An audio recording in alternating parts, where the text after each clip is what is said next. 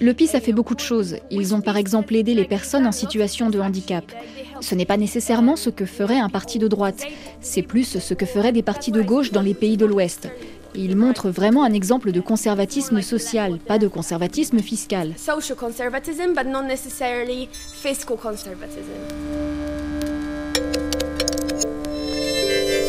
RFI. Grand reportage.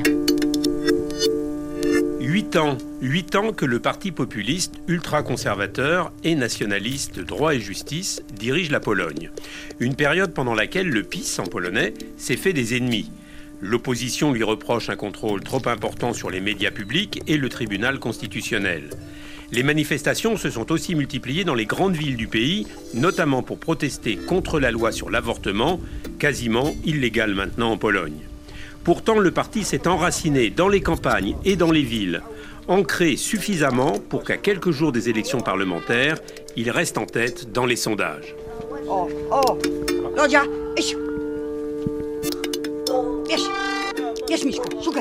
Les racines du PiS en Pologne, un grand reportage de Martin Chabal.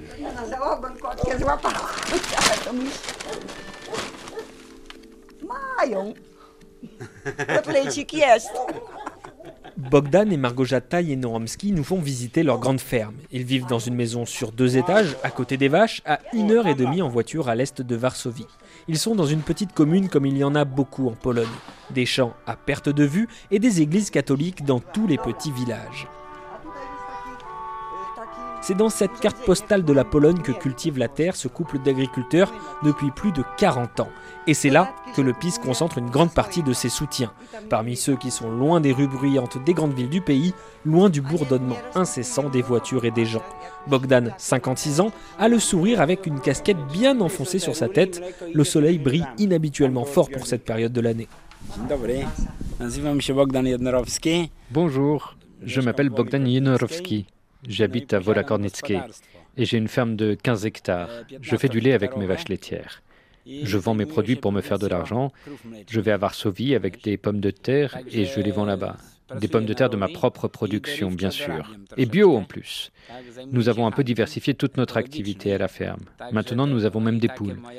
Et c'est comme ça que nous vivons ici, avec du lait, des pommes de terre, des céréales et du maïs.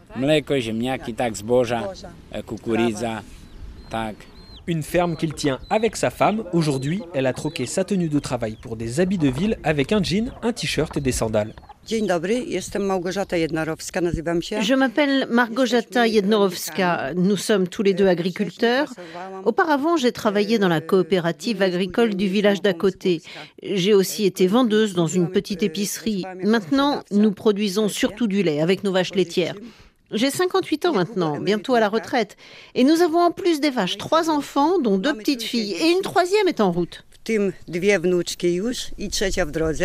Pour eux, la vie se résume à un travail harassant. Toutes les aides du gouvernement sont les bienvenues pour leur faciliter la tâche. Et en 8 ans, ça, le PIS l'a bien compris. Les conditions de vie se sont améliorées pour Bogdan et Margojata. Pour les agriculteurs, les choses se sont améliorées avec le PIS. Nous avons des subventions pour le carburant, par exemple. Ils nous aident même quand il y a de mauvaises récoltes de céréales ou quand c'est une période de sécheresse. Et ce sont des subventions qui arrivent vite, pas comme celles de l'Union européenne. Par exemple, cette année, on a eu un problème avec des pommes de terre. Le sol était trop acide et il a fallu ajouter de la chaux sur le sol. J'ai demandé un remboursement. On a testé mes pommes de terre pour voir si effectivement elles étaient trop acides. Et une fois que c'était prouvé, nous avons commandé de la chaux et tout a été remboursé. C'est quelque chose qui n'existait pas lorsque c'était la plateforme civique au pouvoir. Bogdan et Margojata ont beaucoup investi dans cette ferme familiale, mais pas forcément avec l'argent du PIS. Nous avons récupéré les bâtiments agricoles et la maison de mes parents. Nous y avons fait quelques travaux pour la moderniser. On vient par exemple de remplacer le toit de la grange. Ça nous rend le travail un peu plus facile.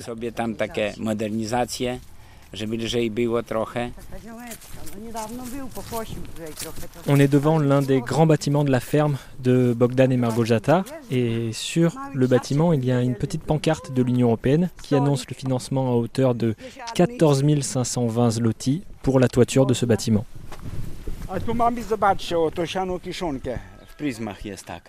Et là, vous pouvez voir le fourrage que je fais fermenter pour les vaches. Et le deuxième derrière, c'est du maïs. On le fait fermenter parce que c'est meilleur.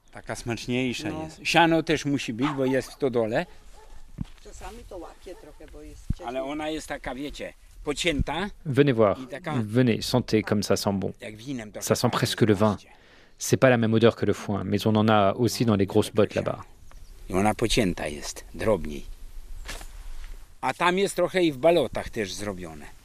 Ce couple d'agriculteurs concède que cette aide de plus de 3000 euros leur a permis de mettre leur fourrage au sec pour les prochains mois. Malgré tout, ils voient plutôt Bruxelles comme un frein. L'UE nous met des bâtons dans les roues. Elle a bloqué nos fonds pour le plan de relance après la crise du Covid. C'est des bêtises. Ce que demande Bruxelles est trop contraignant et j'ai le sentiment qu'on ne l'impose qu'à nous. C'est pour ça que notre gouvernement s'y oppose.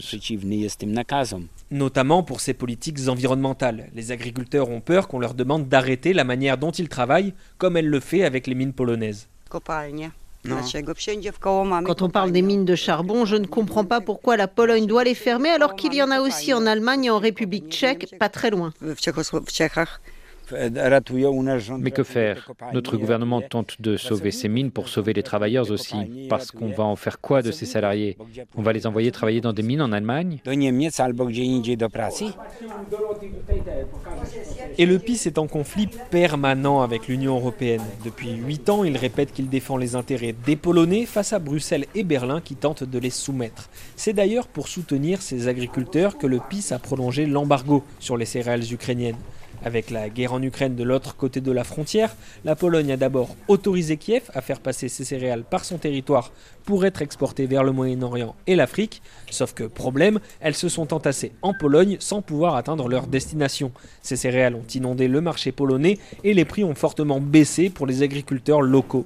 Des turbulences qui provoquent la colère des agriculteurs qui se sont mis en grève au début de l'année. Le PIS a alors fermé ses frontières aux céréales ukrainiennes, une situation qui satisfait Bogdan. Les agriculteurs se plaignent de ne pas pouvoir vendre leurs grains, enfin surtout ceux qui n'ont pas d'élevage. Ils ont vu leur prix baisser. Et avec tout ce grain qui est arrivé, les agriculteurs étaient en colère. Puis il faut dire qu'il y a de moins en moins d'élevage parce que les jeunes sont allés en ville et ce sont les plus vieux qui restent à la campagne. Parce qu'avec toutes les règles qu'il y a pour les élevages, c'est trop difficile de continuer là-dedans. Il y a donc beaucoup de gens qui font juste des céréales ici. Donc je comprends que tout ce grain reste bloqué à la frontière. C'est un sujet récurrent entre nous. On a beaucoup parlé des grèves. Pour moi, c'est une bonne chose que le PIS continue de fermer la frontière. Le grain devrait tout de même pouvoir être envoyé dans les pays qui en ont besoin, mais il ne faut pas qu'on soit forcé, nous, à le stocker. On aide déjà beaucoup l'Ukraine, mais il ne faut pas que l'Ukraine nous inonde de ses céréales. La guerre en Ukraine est un argument de poids pour le PIS. C'est le parti qui a rapproché les deux pays et a accueilli plus d'un million de réfugiés ukrainiens quand la guerre a éclaté. Il a envoyé des armes à Kiev, coupé tous les ponts avec la Russie et fait tout pour affaiblir Vladimir Poutine. Mais le thème des réfugiés ukrainiens devient de plus en plus controversé. Avec le temps, les Polonais se lassent et le PIS le sent bien. Il donne la priorité aux nationaux dans ses discours depuis le début de la campagne électorale.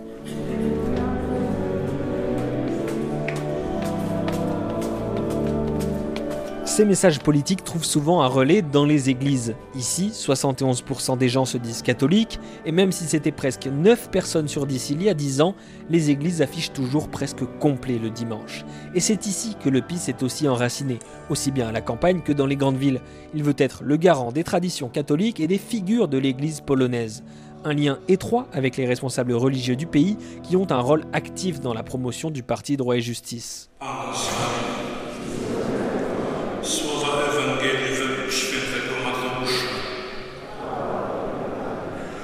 Ce jour-là, le prêtre demande aux fidèles de prier pour les réfugiés, ceux qui ont débarqué sur l'île de Lampedusa, tout comme ceux arrivés d'Ukraine depuis plus d'un an et demi. Maria a 19 ans et milite pour le PIS. Nous avons prié pour tous les immigrants et évidemment, avec ce qu'il se passe en Ukraine, on en a beaucoup ici. Mais je pense que la situation devient de plus en plus controversée. Les Polonais ont tellement aidé. Toutes les familles que je connais ont accueilli des réfugiés, surtout au début de la guerre. Même ici, dans ma maison, on a eu trois familles différentes. Pourtant, aujourd'hui, j'ai l'impression que ces réfugiés ne sont pas très reconnaissants. Surtout quand vous voyez le contexte actuel. Le président ukrainien qui critique la Pologne sur la scène internationale et dit qu'on prépare le terrain à la Russie, ça a mis en colère beaucoup de monde ici. L'Église a beaucoup d'influence sur la politique du pays, mais pour Maria, c'est à double tranchant. Je suis catholique, donc je pense forcément que le meilleur pays dans lequel je peux vivre est basé sur les valeurs du catholicisme. Mais je pense quand même que ça peut être problématique quand les deux sont trop liés. La politique divise trop les gens ici. Et vous voyez, la messe à laquelle on est allé aujourd'hui, le prêtre y est connu pour être assez politique. Et certains fidèles détestent ça. Il y a quelques années, il y a eu un prêtre qui a appelé à voter pour droit et justice parce qu'il disait que la Bible faisait l'éloge du droit et de la justice. Mais ça divise tellement que j'ai peur que des gens ne viennent plus à l'église à cause de ça. Maria vient d'une grande famille de cinq enfants. Pour elle, impossible de voter pour la plateforme civique, principale partie de l'opposition. Ses idées sont trop éloignées de l'idéal religieux qu'elle se fait pour le pays. Et quand elle a vu que les députés européens issus des partis d'opposition avaient voté pour bloquer les fonds de relance pour la Pologne, c'est-à-dire près de 35 milliards d'euros pour amortir la crise de la pandémie de Covid-19, Maria ne peut toujours pas l'encaisser.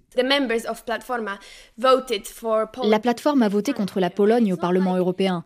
Ils ont voté pour que notre pays soit condamné à une amende. Et je ne peux pas le concevoir. Je comprends qu'ils n'aiment pas le parti au pouvoir, mais là, ils ne votaient pas pour une amende contre le parti, mais contre les citoyens polonais.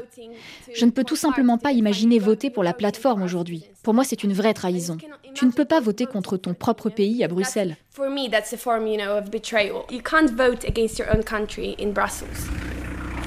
Une discorde qui tire ses racines dans les réformes des différents tribunaux du pays.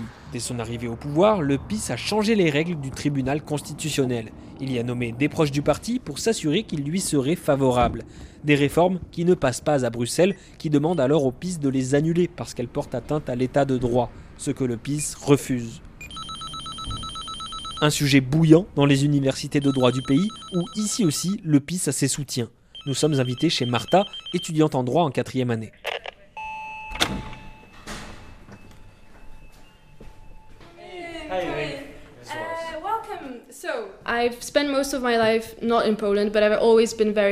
J'ai passé une grande partie de ma vie loin de la Pologne, mais j'ai toujours été très connectée à ce qui se passe ici.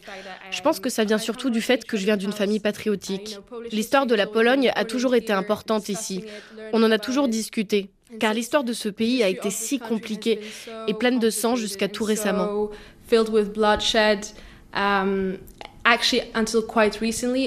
À vrai dire, ça ne fait que 30 ans que nous avons retrouvé notre indépendance. On est encore dans un pays en développement, si je peux dire, parce que nous avons été ramenés longtemps en arrière à cause du régime communiste qui a suivi la Seconde Guerre mondiale. Nous avons donc beaucoup de travail à faire aujourd'hui pour garantir que nos institutions fonctionnent correctement pour le bien commun de la population de ce pays.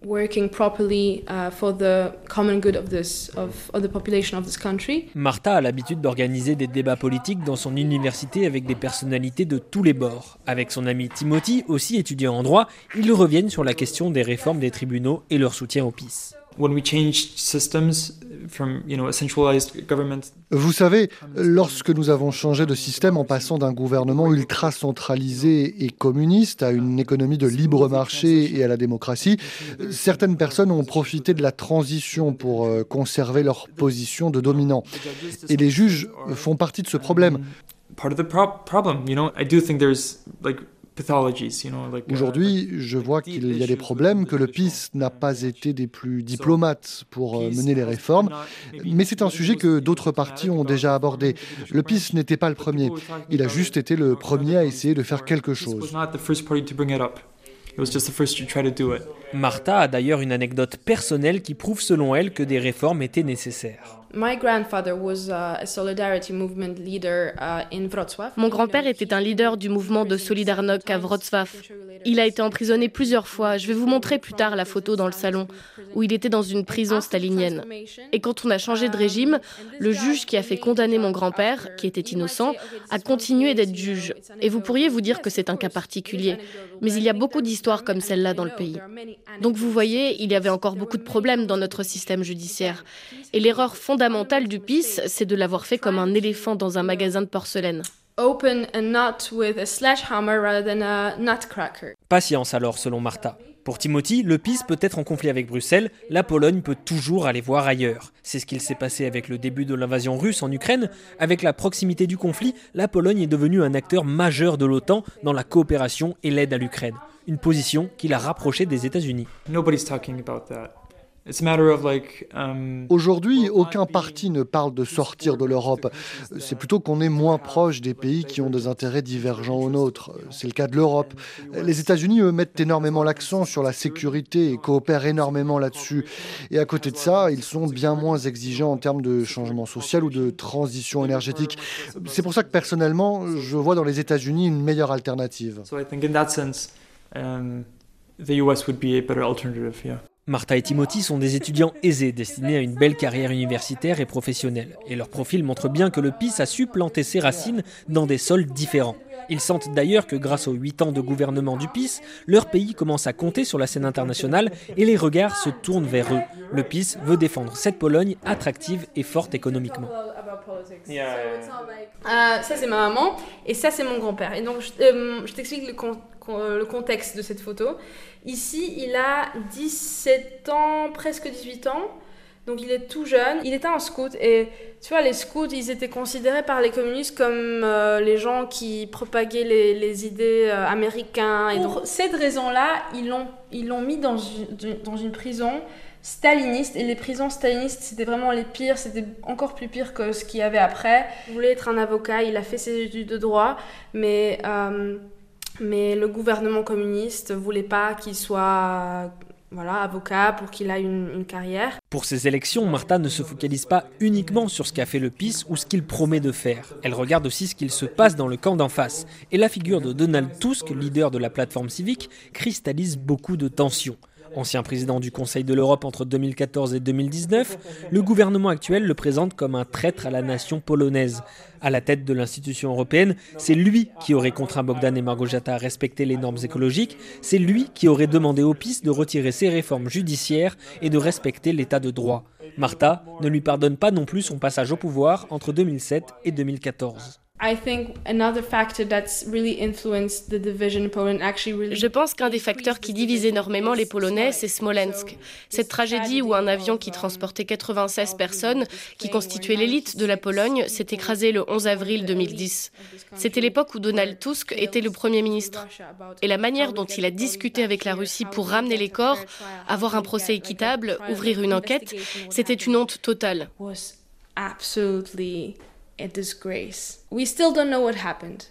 Um, Nous ne savons toujours pas ce qui s'est passé aujourd'hui, après tant d'années. Les plus courageux, qui ont dit que ça aurait pu être un attentat de la Russie, ont été traités de fous. Et pour moi, ça raye Donald Tusk de ma vie pour toujours. Il n'a rien fait pour ses familles. Et qu'on le célèbre maintenant parce qu'il est à la tête de l'opposition, ce n'est pas possible pour moi.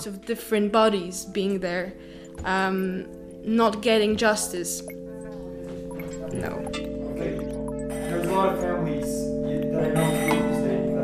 Parce que si le PIS est bien ancré dans toutes les strates de la société, il tire aussi sa force de la profonde division entre son camp et celui de l'opposition. Depuis 8 ans, il diabolise les autres partis qui seraient manipulés par Bruxelles et les pays occidentaux. Le PIS serait alors le garant d'une Pologne sûre et attachée aux traditions. Et ce message a été reçu par les jeunes en âge de voter aujourd'hui, qui ont vécu près de la moitié de leur vie avec droit et justice au pouvoir, une sorte de génération PIS. Et si certains sont convaincus, pendant ces élections, sont allés voir ailleurs, pour changer la classe politique actuelle, une offre que propose la coalition d'extrême droite Confederacja, qui prend de plus en plus d'importance sur la scène politique polonaise.